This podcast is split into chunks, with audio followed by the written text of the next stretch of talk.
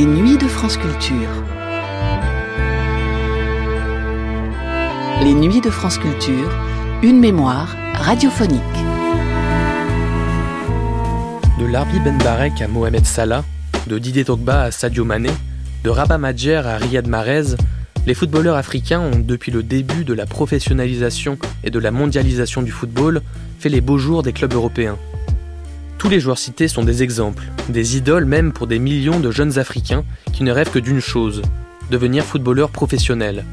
Le rêve est double, à la fois vivre de sa passion, de ce jeu qui a rempli tant d'heures de son enfance, et gagner de l'argent, beaucoup d'argent, souvent assez pour subvenir aux besoins d'une famille entière.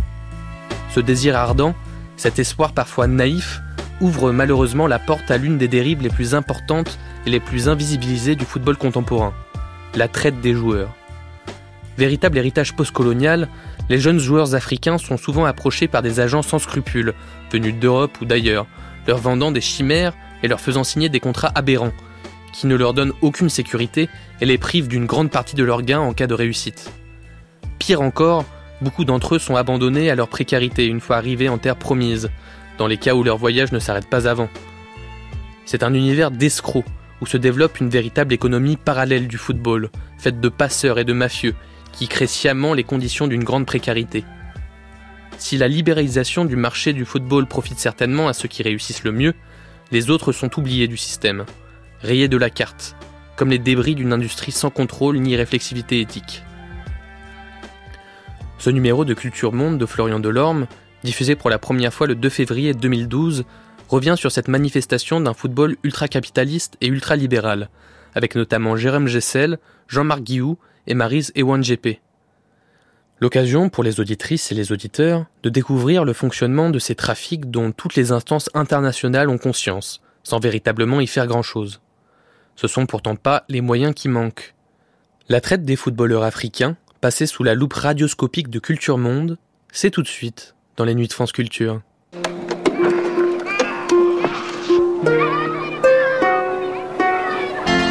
I don't know of any program in Uganda. Of course not. يصلون الليل بالنهار استعدادا ¿Cuál sería su reacción? В 21 веке гражданка Райс 这 вспомнила. 两天，原本居住在祁连县偏远牧区的牧人 बॉलीवुड 达 स्टार्स 木 भी 家 कपड़ों 中 की 马 load shedding की बात कर रहे हैं todos juntos. Ça y est, on y est. Bonjour à toutes, bonjour à tous. Bienvenue dans Culture Monde, cette émission que vous retrouvez tous les jours sur France Culture entre 11h et 11h50. Vous y retrouverez bien sûr la chronique frontière d'Alexis Patovstev. Ce sera tout à l'heure euh, vers le mi-temps de l'émission, 11h25, 11h30. On poursuit, on clôt aussi notre euh, tour du monde en ballon, euh, cette série autour du football. Et aujourd'hui, transfert et trafic de joueurs.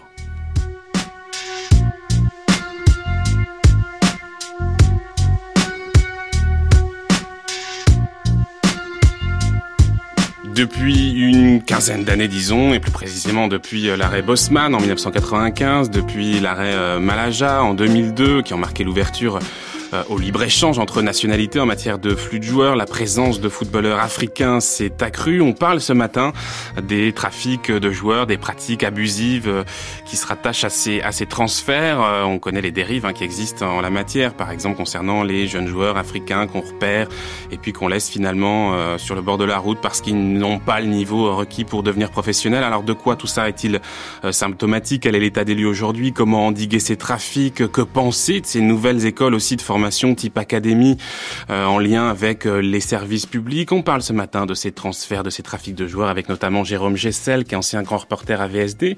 Il est auteur de nombreux livres consacrés euh, au foot, La face cachée du foot business, c'était en 2007 chez Flammarion. Puis il prépare un nouveau livre 2012, 2002-2012, la décennie décadente du foot français. Ça sera chez Flammarion au mois de mai. Et puis on retrouvera depuis Bamako euh, Jean-Marc euh, Guillou, qui est euh, l'ancien président du FC Mulhouse et qui a fondé plusieurs académies de football justement en Afrique mais aussi en Asie. Et puis également avec nous tout à l'heure par téléphone Marise Ewanje Epé, ex-championne de France de son auteur, qui est journaliste sportif et qui est auteur des Négriers du foot qui était paru aux éditions du Rocher en 2012. Ben Barek, les amateurs de football en France vous connaissent bien. Depuis combien de temps avez-vous quitté le football international Depuis 1956. De retour de mon Espagne, après six ans que j'ai passé en Espagne, j'ai retenu l'Olympique de Marseille. Ils ont demandé que je vienne pour les renforcer. Et j'ai eu le plaisir, n'est-ce pas, de, de jouer dans l'équipe de France. C'était mon dernier match à 38 ans et demi et je me suis représentant de l'équipe nationale française. Dites-moi, quand vous pensez à ces matchs, euh, au public qui vous acclamait, est-ce que vous n'avez pas des regrets, bien une entendu, nostalgie Bien entendu, c'est là où j'ai une grande réputation mondiale d'ailleurs. C'est grâce à la France que j'ai pu obtenir, n'est-ce pas, la vérité, mon niveau international qui, qui, qui a valu au niveau des, jeux, des grands joueurs internationaux à travers le continent. Ben Barek, c'est toute une histoire.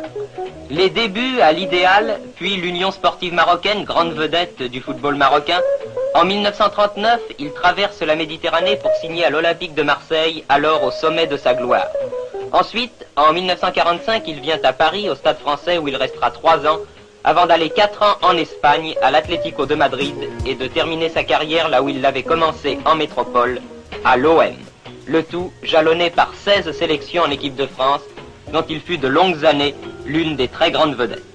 Voilà, euh, on est allé fouiller dans les archives pour retrouver euh, Larbi Ben Barek, footballeur marocain évoluant dès la période du protectorat français au poste de milieu offensif. Il avait débarqué en France en 1938 euh, pour jouer euh, dans l'équipe de Marseille. Il est également auteur d'une longue, très longue carrière en équipe de France, 1938-1954. Pelé avait dit de lui si je suis le roi du football, alors Ben Barak en est le dieu. Bonjour Jérôme Gessel. Bonjour. Vous connaissez évidemment l'histoire de l'Arbi Ben Barak et ce qu'on voulait montrer à travers ce, ce, ce premier euh, son d'archives, Jérôme Gessel, c'est qu'au fond, dès la création euh, du championnat de France professionnel, c'était en 1932, euh, les clubs sont allés chercher, euh, souvent dans les colonies, des joueurs qui euh, voilà, quittaient leur terre natale pour devenir des professionnels. Et au fond, assez vite, ces grands clubs européens sont allés chercher ces clubs en Afrique, chercher la perle euh, qu'on va faire venir jouer euh, dans les plus grands stades européens, Jérôme Gessel. Rien de neuf au fond. Non, rien de neuf. Et en tout cas, ce qui perdure, c'est euh, la qualité, en tout cas, des, joueurs africains, nord-africains. Et c'est vrai que là, Ben Barek en est l'exemple le, plus révélateur. Et c'est vrai qu'on aime ces joueurs dotés d'une grande technique, qui font le spectacle, qui aiment dribbler, et ça aussi euh, euh, au football un caractère euh, joyeux que recherchent évidemment euh, les, spectateurs. C'est vraiment un, football euh, spontané, un football vraiment d'instinct, et, ça c'est vraiment la spécificité du football africain.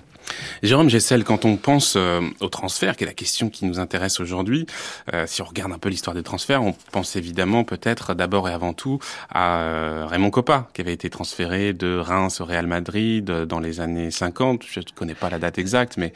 Alors, euh, de mémoire, je crois que c'est 58, et c'est vrai, c'est le premier transfert euh, important, en tout cas, d'un joueur français. Raymond Coppa, c'est le Zinedine Zidane des années 50.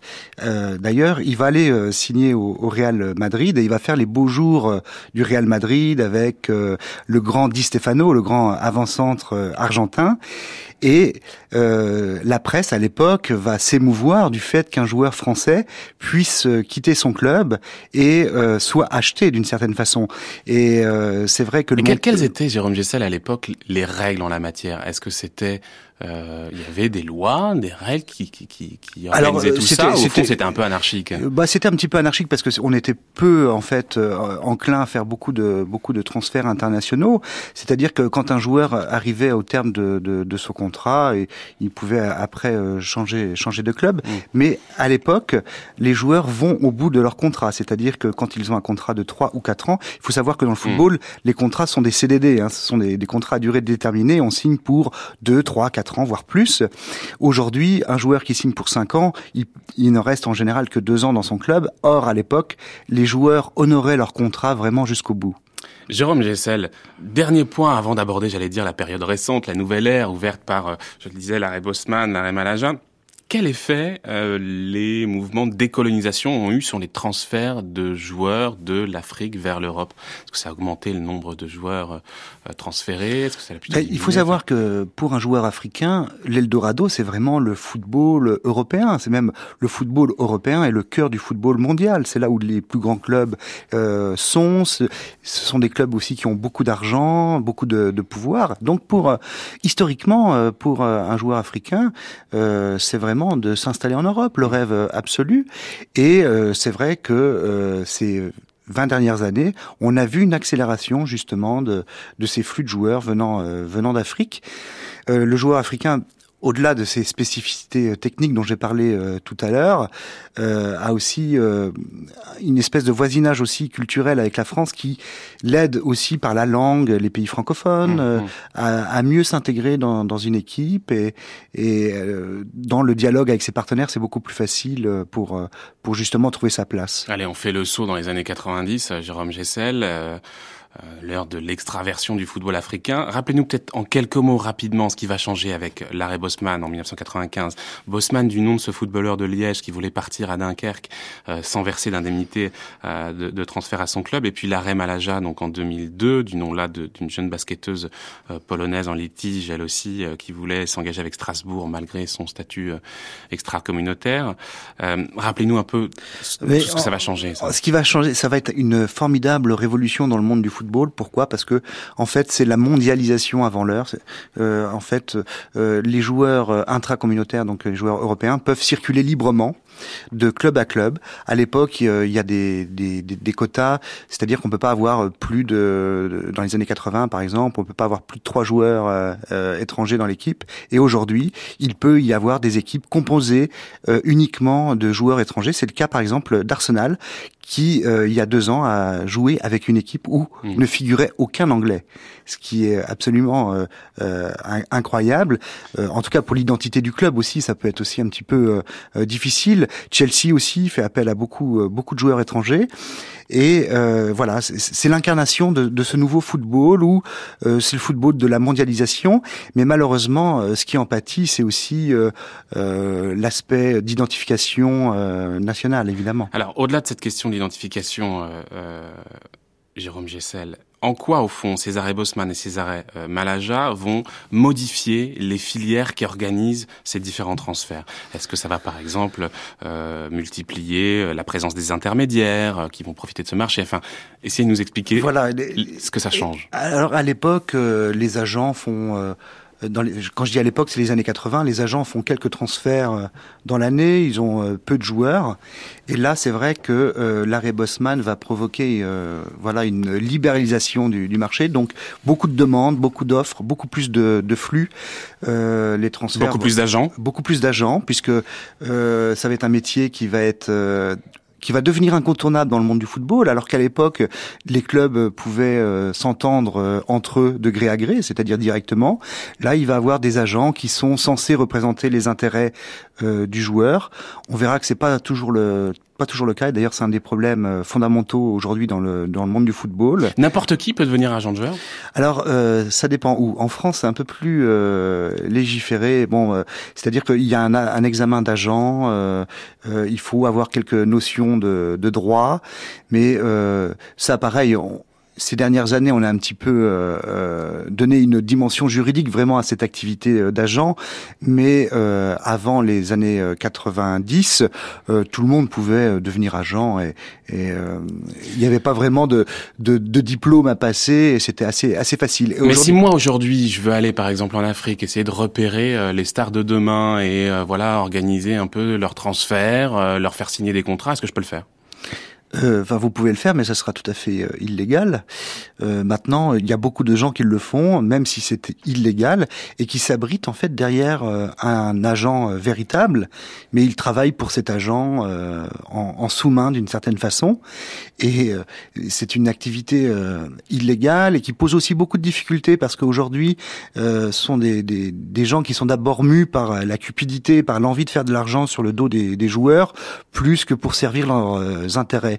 Et malheureusement, ces dernières années ont donné euh, lieu à de nombreux scandales mettant en cause euh, des agents qui euh, profitaient vraiment de la faiblesse des joueurs, qui rêvaient évidemment de signer dans, dans des grands clubs et qui se sont fait vraiment rouler dans la farine. Est-ce qu'on peut faire un lien entre le tournant Bosman-Malaja dont on a parlé et au fond, euh, peut-être ce qui a constitué un appel d'air pour euh, pour ces trafics, pour cette multiplication d'agents euh, et de transferts ah, illicites. Ah oui, il y a une vraie euh, synchronicité hein, mm. dans, dans, le temps où on se rend compte qu'après l'arrêt Bosman, euh, le flot d'agents, le flot de transferts qui va être multiplié par 25 en quelques années va susciter évidemment de nombreuses convoitises au niveau des agents. Il va y avoir une, une réelle concurrence pas toujours d'ailleurs euh, très loyal. C'est-à-dire que parfois les agents utilisent des, des, des actions quand même un petit peu euh, limites pour avoir des joueurs. Ils vont voir les parents euh, alors qu'ils ils sont très jeunes, mineurs. Ils leur font signer des contrats qui sont nuls et non avenus. Mais bon, ça fonctionne comme ça. C'est un peu ce que racontait Pascal Lange dans son, son, film Black Diamond que vous aviez vu, Jérôme Gessel, hein, qui au fond raconte cette, cette toile, ce réseau un peu anarchique, international de spéculation, de trafic de, de jeunes garçons euh, africains. On va en écouter un tout petit extrait avant de retrouver Marie Zewonche écoutez. Je leur ai dit, bon, est-ce que vous pouvez, au moins, même si vous ne me donnez pas mon argent, est-ce que vous pouvez me donner au moins mon billet pour que je rentre chez moi? Comme ça, j'ai la tête tranquille et je peux aller ailleurs, pas de problème. Mais le club a décidé de me laisser partir comme ça sans rien me donner. Je leur ai dit, mais chez qui je loge? Où je, où je dors? Parce que je suis pas tunisien. Je viens à Tunis, où je reste et tout. Rien du tout. Rien.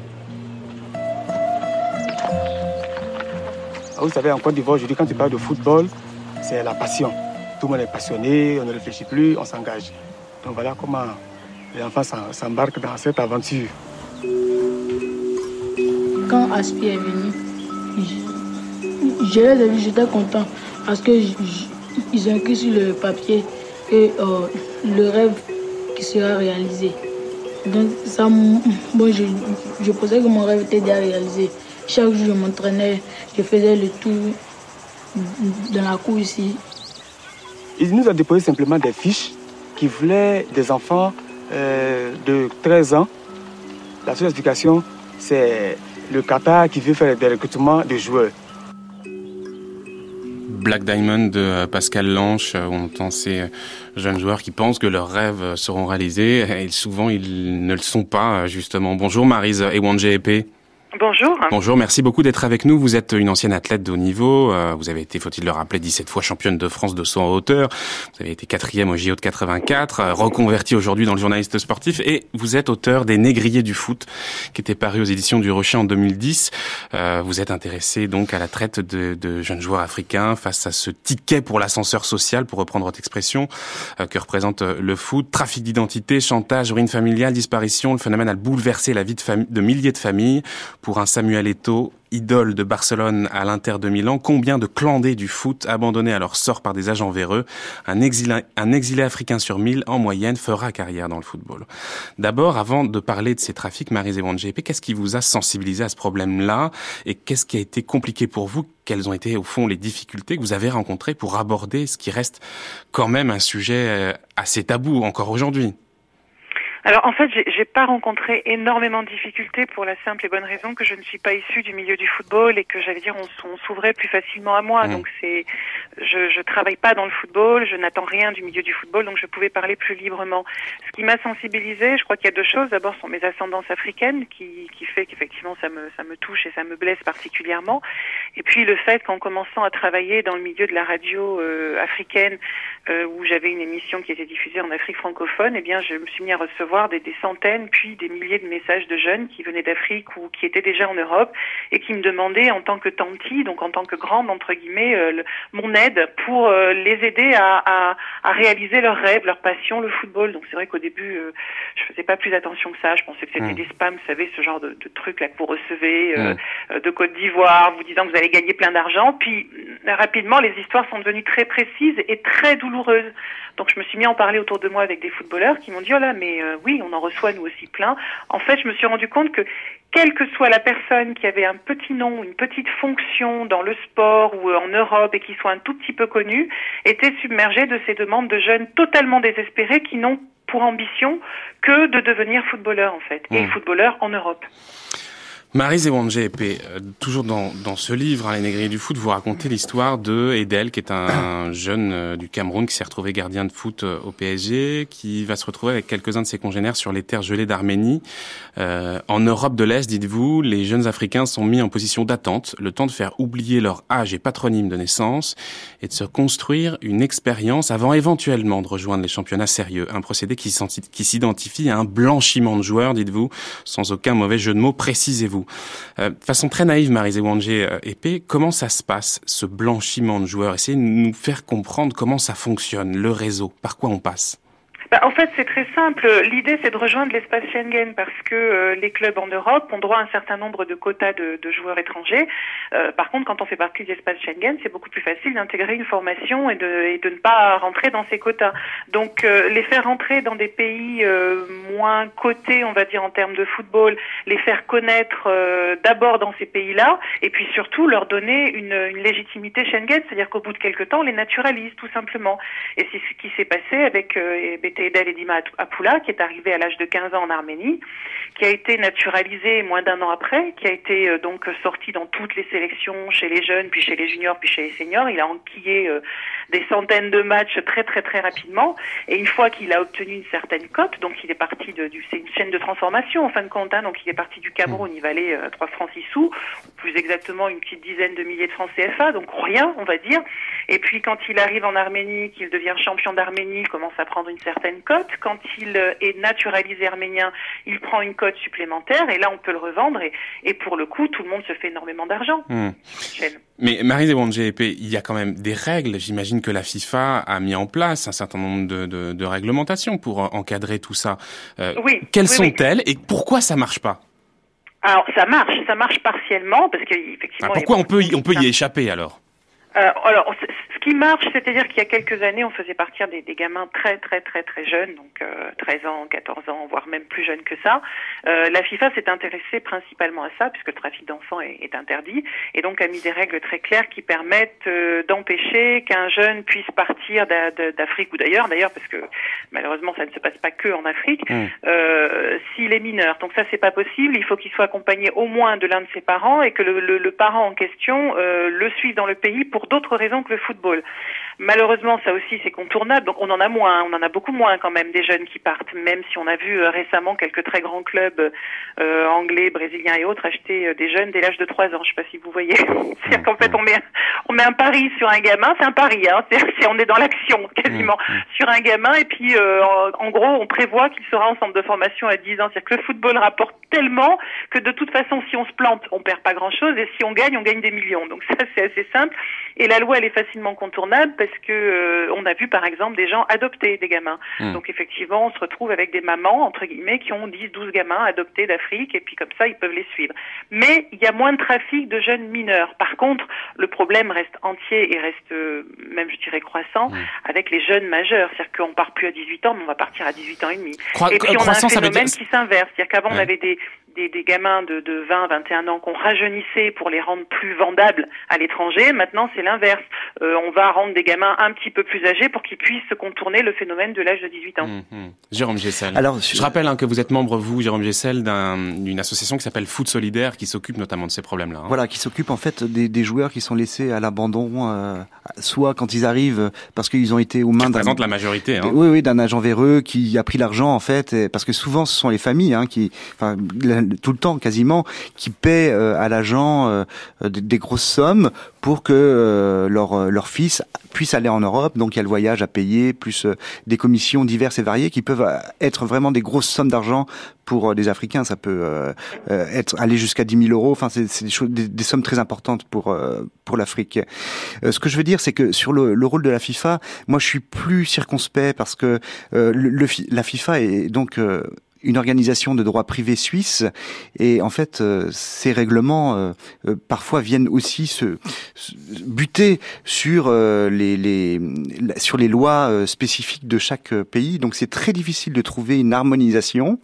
Et euh, ce qui est aussi très compliqué pour la FIFA c'est d'enquêter en fait sur tous les transferts. En fait eux ils n'ont ils se saisissent des, des dossiers seulement quand il y a eu anomalie. C'est-à-dire que quand on a pu rendre public un transfert qui n'était n'était pas légal, ou mais il y, en a plein d'autres dont on n'a pas entendu parler, mais qui évidemment ont lieu. Donc là-dessus, c'est assez compliqué pour eux. C'est aussi très compliqué de tracer l'argent aussi, puisque aujourd'hui, grâce aux paradis fiscaux qui existent encore, hein, il y a des joueurs qui appartiennent aujourd'hui à des sociétés offshore, des sociétés privées, et c'est vrai que Marise euh, Evan GP parlait d'enfants de, 3 ans qu'on achetait carrément. C'est arrivé aussi pour Ronaldo, le joueur brésilien. On l'a acheté à 12 ans.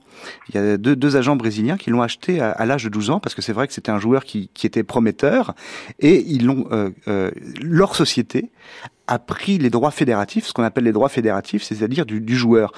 En d'autres termes, Ronaldo leur appartenait. Et euh, quand il a fait son premier transfert, ce sont les, agents de Ronaldo qui ont, euh, pu avoir tout l'argent. Hmm. Jérôme Gessel, je rappelle, hein, euh, membre de cette association euh, Foot Solidaire, vous en rencontrez donc des jeunes qui sont euh, laissés sur la route. vous parliez tout du cas d'un jeune Luc là que vous avez rencontré récemment. Oui, alors c'est vrai que ce sont des histoires qui sont déchirantes et il y en a beaucoup, par exemple, qui, qui dorment dans la rue quand ils arrivent en France et, et que personne ne, ne, les prend en charge, ou alors parfois ils, ils peuvent être aussi virés d'un centre de formation parce qu'ils font ils font pas l'affaire.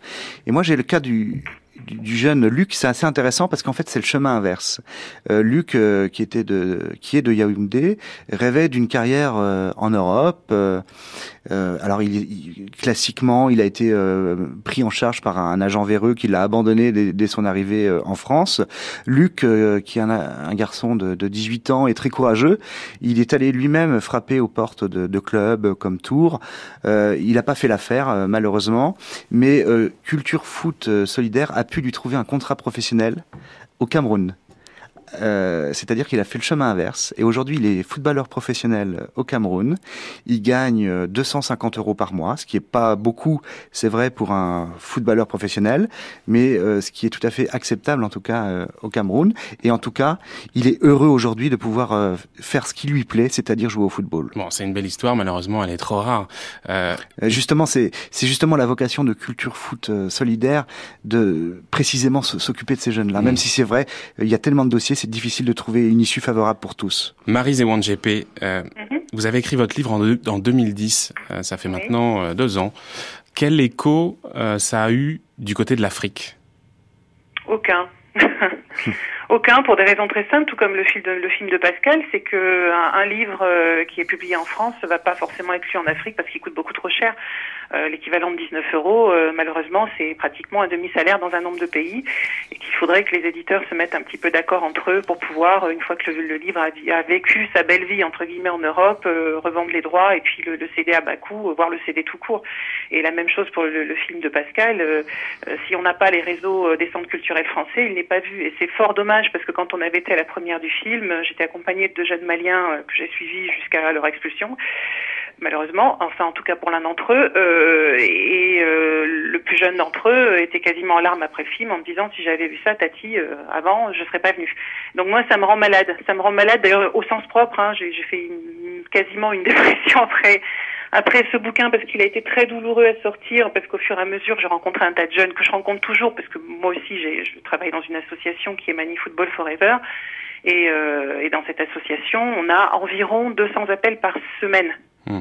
Donc euh, c'est une douleur qui, est, qui en fait ne me quitte pas parce que quand j'ai des jeunes qui m'appellent et qui me disent Tanti, il faut m'aider, je suis je suis à la rue, est-ce que tu peux m'aider, reçois-moi chez toi. Il est bien évident que c'est hors de question, que je ne peux pas, et puis que c'est ça ça réglerait pas le problème. J'ai hmm. des enfants et puis j'ai pas j'ai pas une pension de famille. Et puis en plus, euh, je me rends compte que c'est c'est pratiquement sans fin parce que par exemple pour le, le jeune, le dernier jeune pour lequel j'ai été jusqu'au tribunal et je n'étais pas toute seule d'ailleurs à y aller au tribunal. Hein, euh, C'était un jeune qui était qui avait un très bon niveau, qui euh, qui avait qui était passé par Abidjan et qui était en première division au Mali.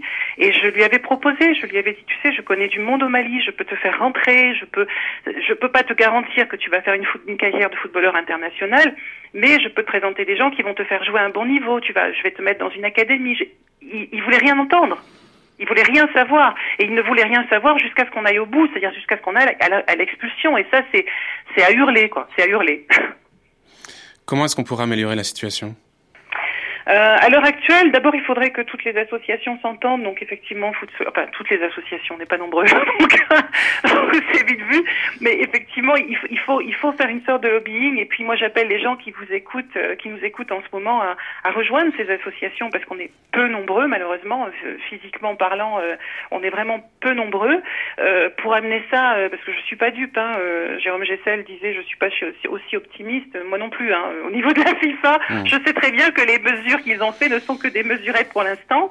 Mais euh, on est en période électorale, donc il y a un certain nombre de députés qui se saisissent de la chose, il y a un certain nombre de commissions qui se sont réunies, il y a eu une assemblée euh, parlementaire euh, au sein du Conseil économique européen, pardon, il y a peu sur la bonne gouvernance et l'éthique du sport. Donc moi, je pense qu'il y a un moment donné où effectivement, il faut taper du côté des mmh. politiques, tous bords confondus, aller voir les députés dans les villes. Quand vous rencontrez des jeunes qui traînent dans la rue pour raison de football, il faut en appeler à vos députés maires, il faut demander à ce que il y ait effectivement des réunions de façon à ce qu'on se renvoie pas la balle. Parce que le problème principal qu'on rencontre, nous, associations sur le terrain, c'est que, bon, évidemment, on s'adresse d'abord à nos élus qui nous disent, ah là là, mais c'est un problème d'immigration. Donc après, on va voir l'immigration qui nous dit, non, non, c'est un problème euh, sportif. Donc on va voir la Fédération française de sport qui vous dit, non, non, c'est un problème international. Donc on écrit à la FIFA, à, la FIFA qui vous dit, c'est un problème de territorialité et de gouvernement. Et hop, on revient euh, du côté de l'immigration, du ministère des Sports, de la Fédération. Et en fait, on se retrouve finalement euh, membre de la société civile avec ces jeunes mmh. sur les bras qui ne devraient jamais être sur nos bras. Mmh. Jérôme Gessel. Non, mais c'est vrai. Euh, là, je, suis, je rejoins euh, Marise. Euh, moi, j'ai fait partie d'une mission d'information parlementaire en, en, 2007, justement sur le rôle de l'agent et des transferts de, dans le football. Et euh, ça a duré euh, une semaine. On a très bien travaillé. Euh, les, les dossiers étaient étayés. Ils ont, on, a vraiment expliqué le panorama mondial du football. Et malheureusement, cette mission d'information, elle a débouché sur rien. C'est-à-dire que eh sur le moment, c'est vrai qu'on en a fait beaucoup de publicité. Et puis on, s'est dit, regardez, les députés s'intéressent un petit peu. enfin, les parlementaires s'intéressent à, ce qui se passe dans le monde du football, le rôle des agents. bon, et malheureusement, ça n'a ça, ça, ça, rien réglé. Ce qu'il faut savoir aussi, c'est que les transferts de joueurs sont aujourd'hui la source d'enrichissement personnel des agents mais aussi de certains dirigeants de clubs. Donc euh, euh c'est aussi un, un des principaux problèmes aussi qui ronge le, le football aujourd'hui. Et oui, parce que quand on parlait de la chaîne de transformation, vous prenez un gamin qui est passé par plusieurs clubs, mettons euh, du côté de Yaoundé ou d'ailleurs, et puis qui va faire un certain nombre de clubs, on sait très bien que le jour où le gamin, s'il arrive euh, tout en haut de l'échelle, euh, s'il il se retrouve dans un gros club, eh bien, on va devoir payer des indemnités à toutes les, les clubs qui ont participé à sa formation avant l'âge de, je sais plus si c'est 23 ou 21 ans, je crois que c'est 23. 23. Donc, et, et, ces indemnités de formation, elles sont colossales. Ça va jusqu'à des 90 000 euros. Donc, on, on imagine bien qu'on on n'a aucun scrupule à abandonner un gosse sur le terrain, en faire venir 100 en France. S'il y en a un de toute façon qui réussit, mais il paye largement les efforts qui auront été faits pour les 100 autres, les 100 autres. Donc ça, c'est effectivement très compliqué. Je rejoins Jérôme Gessel sur les, discussions. D'ailleurs, je vous donne un exemple. Aujourd'hui, on a une très belle émission sur ce sujet. Moi, j'étais très surprise ces 15 derniers jours. Je n'arrête pas de recevoir des appels de, de journalistes, euh, de radio, télévision, qui veulent que je témoigne là-dessus. Je me suis dit, mais qu'est-ce qui se passe? Ça faisait six mois qu'on m'appelait plus. Bah, tout simplement, c'est la c'est la Coupe d'Afrique des Nations. Donc à chaque fois qu'il y a un petit éclairage euh, sportif mondial qui ramène sur ce sujet-là, on va en parler. Euh, les hommes politiques vont se faire un petit peu mousser dessus. Effectivement, on va avoir des tables rondes, on va avoir des commissions européennes, on va aller à Strasbourg, on va tous se rencontrer. Ça va relancer un peu. Moi, à chaque fois, ça me remotive. Je dis allez, on repart sur le terrain, on se réunit les associatifs, on essaye de faire bouger. Et puis après, on se rend compte qu'une fois que la fenêtre de tir médiatique est passée, eh ben les portes elles sont à nouveau complètement fermées. Bon, Marie Zévan de GEP, euh, je dois dire que vous avez raison, malheureusement. Euh, bon, on essaiera de faire un effort pour en parler à un autre moment que la canne. En tout cas, merci, infiniment. Et je rappelle le titre de votre livre, Négrier du foot, qui est paru aux éditions du Rocher.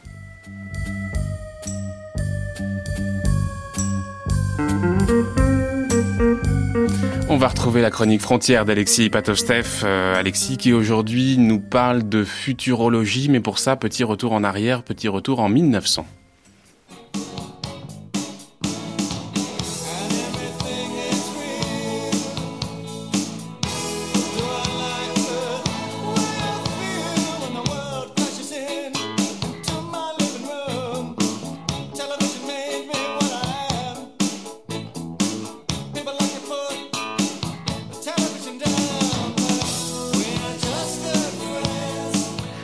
Je suis à la fois à l'intérieur et à l'extérieur. Le monde entier arrive soudainement dans ma petite chambre. Je suis l'homme télévisuel. J'ai découvert récemment avec stupéfaction que l'apparition de ces Television Men, chanté si bien par Talking Heads en 1985, a été envisagée dès l'année 1900 par un ingénieur civil des chemins de fer des États-Unis, John Alfred Watkins. En décembre de la dernière année du XIXe siècle, il a publié dans un magazine féminin, The Ladies' Home Journal, un article futuriste où il dressait le portrait du monde un siècle après, au moment du passage vers le nouveau millénaire. L'article commence par une précaution. Ces prophéties peuvent paraître étranges, voire impossibles, même si le futurologue dit avoir consulté l'opinion des institutions les plus savantes du pays pour chacun de 29 sujets abordés. Plus d'un siècle après, on est étonné de la justesse des pronostics de Watkins, concernant la télévision par exemple. Les personnes et les objets de toutes sortes seront apportés depuis plusieurs milliers de kilomètres dans des caméras connectées électriquement à des écrans. La télévision est apparue seulement 35 ans après. Ou encore une citation évoquant une idée révolutionnaire pour l'époque les téléphones sans fil seront partout dans le monde. Un mari au milieu de l'Atlantique pourra converser avec son épouse dans son boudoir new-yorkais. Watkins a prédit également l'apparition de la photo numérique, sans évoquer le terme en question bien évidemment. Les photos seront télégraphiées depuis n'importe où. S'il y a une bataille en Chine, la photo apparaîtra dans le journal une heure après. De la même manière, il a prévu l'agriculture intensive, les repas préfabriqués, le ralentissement de l'accroissement de la population en prédisant assez correctement le nombre d'habitants des États-Unis en 2000 et le fait que les Américains seraient plus grands qu'en l'an 1900. Des forteresses roulant sur roues vont traverser les espaces à une vitesse de train express d'aujourd'hui. Je vous rappelle que la première bataille avec les chars a eu lieu seulement en 1916. Et il a même prédit l'apparition du TGV aux États-Unis en calculant leur vitesse maximale d'une justesse absolue, 150 miles par heure. Mais évidemment, en regardant dans sa boule de cristal, Watkins a également pu se tromper des prévisions.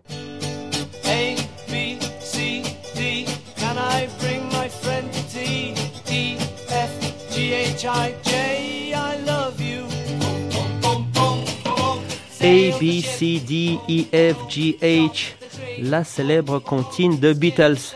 Eh bien, John Alfred Watkins a pensé à tort que certaines lettres de l'alphabet allaient totalement disparaître aux États-Unis, notamment les lettres C, mais aussi les X et les Q. Elles seront abandonnées car elles sont inutiles, écrivait Watkins. Et puis, il a fait d'autres pronostics qui ne sont pas réalisés, mais je regrette que ce ne soit pas le cas. Par exemple, nous ne marchons pas tous, comme le prévoyait Watkins, au moins 10 miles par jour. Notre futurologue croyait également naïvement que les voitures seraient totalement interdites dans les grandes villes et que la circulation se ferait uniquement sous ou au-dessus de la surface terrestre à travers un système de viaducs. Watkins a bien vu l'apparition des modifications génétiques, sans utiliser le mot gène, bien évidemment, mais il s'est un peu trompé de cible. Des fraises aussi larges que des pommes seront mangées par nos arrière-arrière-arrière-petits-enfants. Et puis encore une prévision qui ne s'est pas réalisée. Les mouches, les cafards et les moustiques étaient censés totalement disparaître vers l'an 2000. Évidemment, la balance naturelle n'a pas du tout basculé dans ce domaine et en plus, les États-Unis ont commencé le XXIe siècle en souffrant de l'invasion d'autres insectes nuisibles qu'on croyait presque éradiquer, les punaises. Mais qui sait, peut-être les petites bêtes vont-elles disparaître vers l'an 2100 Entre-temps, on a le droit de s'inquiéter à la manière de Graham Coxon de la disparition rapide et mystérieuse d'une autre espèce, qu'on aimerait bien garder, les abeilles.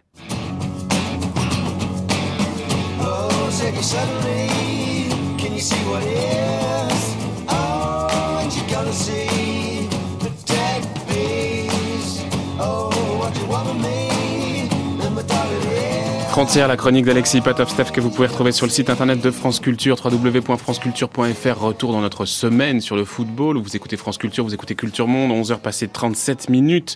Toujours dans cette émission sur les transferts, sur les trafics de joueurs. On était tout à l'heure avec Marie Zéwan GP. On va aller du côté du Mali pour retrouver Jean-Marc Guillou et pour aller au Mali, qui de mieux que Salif Keita. Sinikele soma, sinikele souffle, sinikele mbena Sinikele fais ma confiance, mbena Ja, ja, ja, ja, ja, ja, ja, ja, ja, ja, ja, ja, ja, ja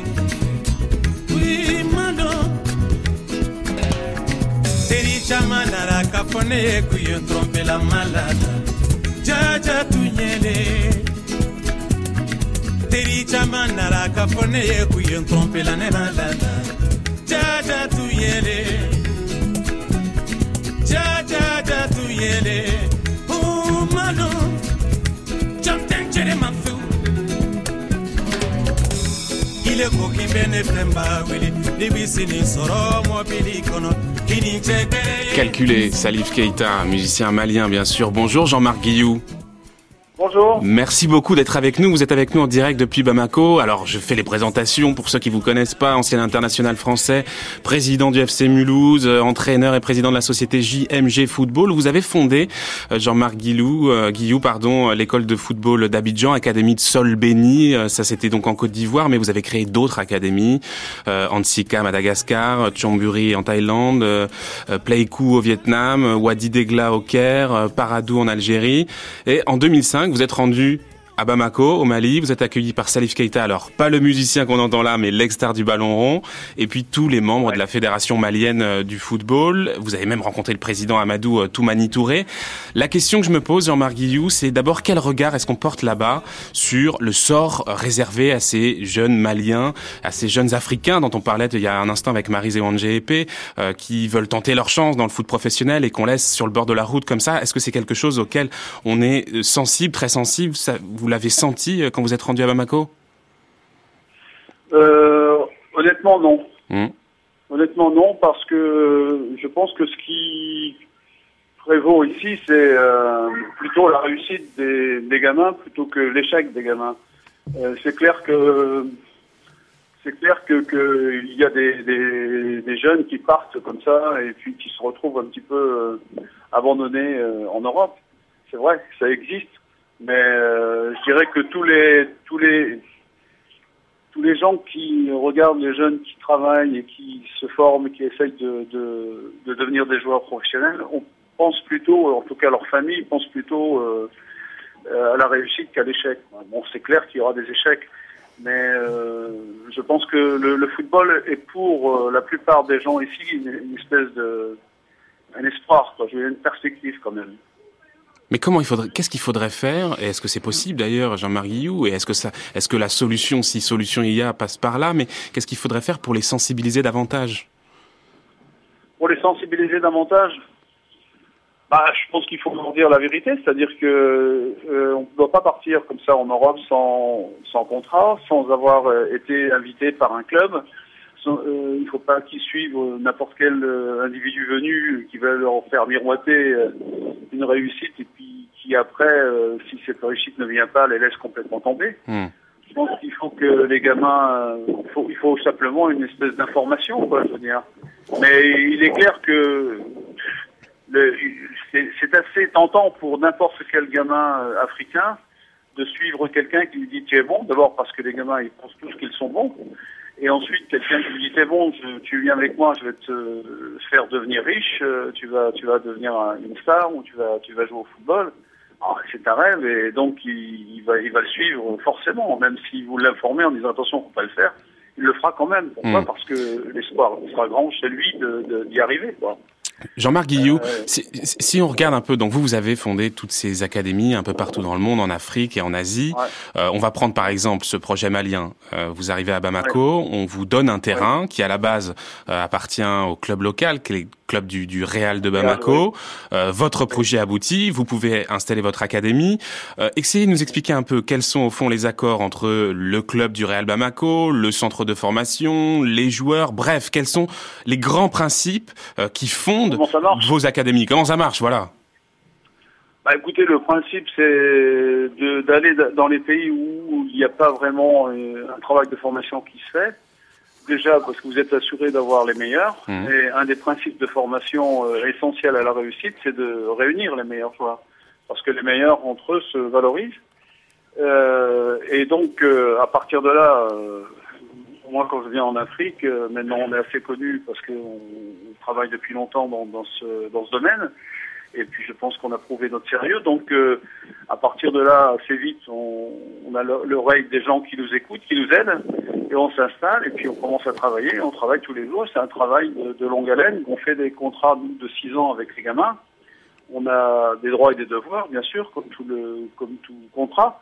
Et je pense qu'on les respecte et je pense que les gamins sont heureux chez nous. Donc c'est puis bon, je pense qu'on leur change la vie parce que quand ils rentrent chez nous, ils ont justement un, un espoir, mais c'est un espoir qui nourrit chaque jour par un travail. Quoi. Donc, donc chez vous, en gros, pas, en gros chez vous, oui. pas de recruteurs qui débarquent et qui. Euh, euh, qui... il y en a, il y en a, il y en a, il y en a. Hmm. Il y en a mais on les appelle pas. Mais cela dit, il y en a qui viennent. Il y a, il y a, mais c'est des recruteurs qui, qui sont plus. Euh, c'est pas des, c'est pas des agents.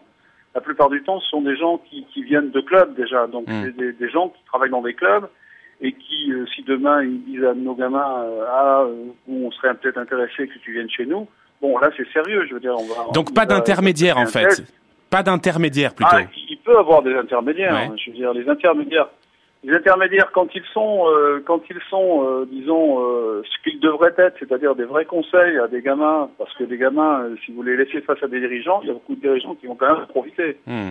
Si les agents existent, quand même, la, la plupart du temps, c'est parce que les dirigeants ont, à un moment donné, exagéré par rapport aux jeunes joueurs. Hmm. Et aujourd'hui, euh, les, les, agents, euh, ils existent pas tout, tout, simplement, il y avait une injustice. Maintenant, l'injustice est à, totalement à l'inverse. On dirait que les joueurs ont plus d'avantages à la limite que les dirigeants. La preuve, c'est que tous les clubs n'arrivent pas à faire des bénéfices. Ouais.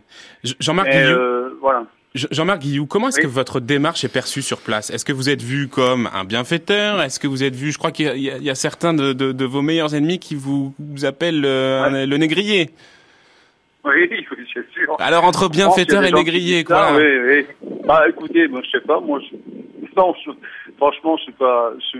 on est très bien perçu ici. Mm. Dans, tout, dans toutes les académies où, quel que soit l'endroit, en Asie, en Europe et, et, et en Afrique, franchement, mm. on n'est pas perçu comme des négriers. On est plutôt perçu comme des gens qui apportons euh, une opportunité, une chance, quoi, un espoir.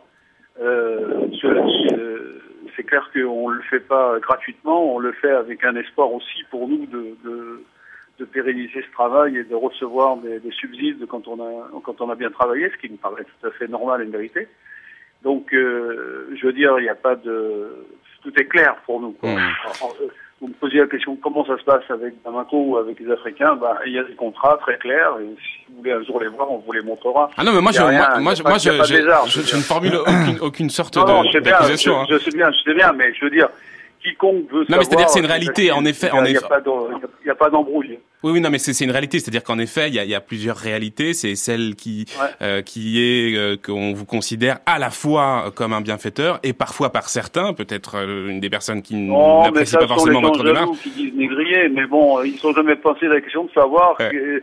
qu'est-ce que faisaient les clubs quand ils font la, la formation avec les blancs. Alors c'est quoi C'est de la traite de blanche il y a Jérôme Gessel qui est avec moi ici en plateau qui, qui, voulait réagir à vos propos. Oui, en tout cas, non, ce qu'a ce qu fait Jean-Marc Jean Guillou, évidemment, c'est pas un philanthrope, hein, euh, il le dit lui-même, et ça, c'est honnête. Euh, et en, en, même temps, ça a permis de structurer vraiment le, le, le, le, le football africain, qui, pour le coup, c'est vrai, n'a pas de centre de formation euh, mmh. à la française. Donc, euh, les mômes qui sont chez euh, Jean-Marc Guillou, ils, ils, ont à manger tous les jours, ils sont ils sont soignés, euh, on leur ils vont à l'école, ils, apprennent, ils apprennent un, un, métier, donc ça c'est vraiment euh, ils vont à l'école pour, pour, le coup des, des choses positives. Alors, ils vont à l'école, hein, Jean-Marc Guillou, hein. Oui, oui, oui, à l'école, bien donc, sûr, ils sont jeunes. Hein. Donc là-dessus, le, le, le, travail de, de Jean-Marc Guillou a été euh, remarquable en Afrique, même si c'est vrai, il le dit lui-même, euh, il, il, y a quand même des, des visées euh, euh d'argent, et c'est normal. Euh, il y a une dimension économique. Oui, en, en, en, revanche, sur ce que vous avez dit tout à l'heure, sur le, le, fait que les clubs ne pouvaient pas faire de, de, de, de profit à cause justement des, des, joueurs qui auraient pris le pouvoir, là, pour le coup, je, je m'inscris un peu en faux par, par à ça. Euh, les, les, clubs, euh, ce sont les dirigeants de clubs hein, qui détiennent les cordons de, la, bourse.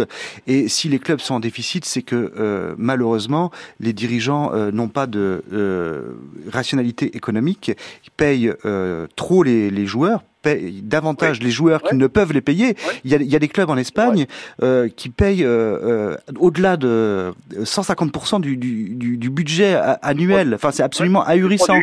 Euh, donc, euh, évidemment, après, on peut arriver qu'à des résultats catastrophiques en termes économiques. Aujourd'hui, plus de 60% des clubs de première division à travers l'Europe, c'est-à-dire les 737 clubs, il y a 60% qui sont en déficit. Donc, il y a une vraie anomalie économique. Jean-Marc Guillou, une toute dernière question, parce qu'on arrive presque au terme de notre émission qu'est-ce que deviennent les euh, joueurs que vous avez pris dans votre académie qui au fond n'ont pas réussi à percer parce que voilà ils n'ont pas le niveau, ils ont ni euh, dans le club euh, du Real de Bamako ni ailleurs. Qu'est-ce qu'ils font lorsqu'ils quittent votre académie? Est-ce que vous avez un peu des nouvelles d'eux parfois? On n'en est, on en est pas là à Bamako. On en est, on, peut, on pourrait prendre l'exemple d'Abidjan plutôt que de Bamako, parce que Bamako, ça fait 4 ans, 15, 5 ans, aucun joueur n'est encore de sortie de chez nous. D'accord euh, de Monaco. Donc on peut pas euh, Hmm. dire ça. Mais euh, d'une manière générale, les joueurs qui ne réussissent pas au niveau professionnel, il y en a quand même beaucoup qui réussissent au niveau professionnel, d'autres réussissent à un niveau un tout petit peu plus bas, qui est la troisième division en France par exemple, ou la Hmm. CFA, CFA2. Et après, ils trouvent un boulot avec, parce que bon, bah, ils, ont eu, ils ont eu une petite culture bon, de- chez nous, donc. Et puis bon, bah, il y en a d'autres qui se reclassent après, mais je pense que pour eux, les AMS Academy restent quand même comme de très belles années. Quoi, je veux dire, donc globalement, euh, je, je ne peux pas assurer la réussite euh, humaine euh, et, et économique à, à tous les gamins qui passent par chez nous, ça c'est clair. Merci. Il y en a qui réussissent extrêmement bien.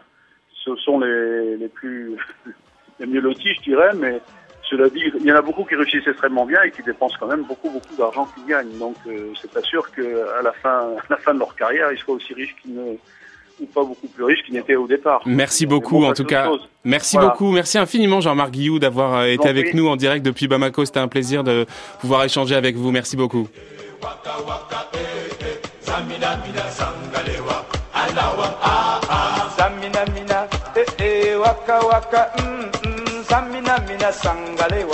Ce que vous entendez là, Jérôme Gessel, c'est la première version, parce que ça c'était l'hymne de la Coupe du Monde de football, mais avant c'était déjà une chanson, 86, Waka Waka Time for Africa, ça c'était la Coupe du Monde, mais bien sûr c'était Zangalewa, un tube camerounais en 1986, vous le connaissez évidemment. Oui, bien sûr, Roger Milla, c'est l'époque de Roger Milla, c'était extraordinaire. Allez, merci beaucoup à toute l'équipe de Culture Monde.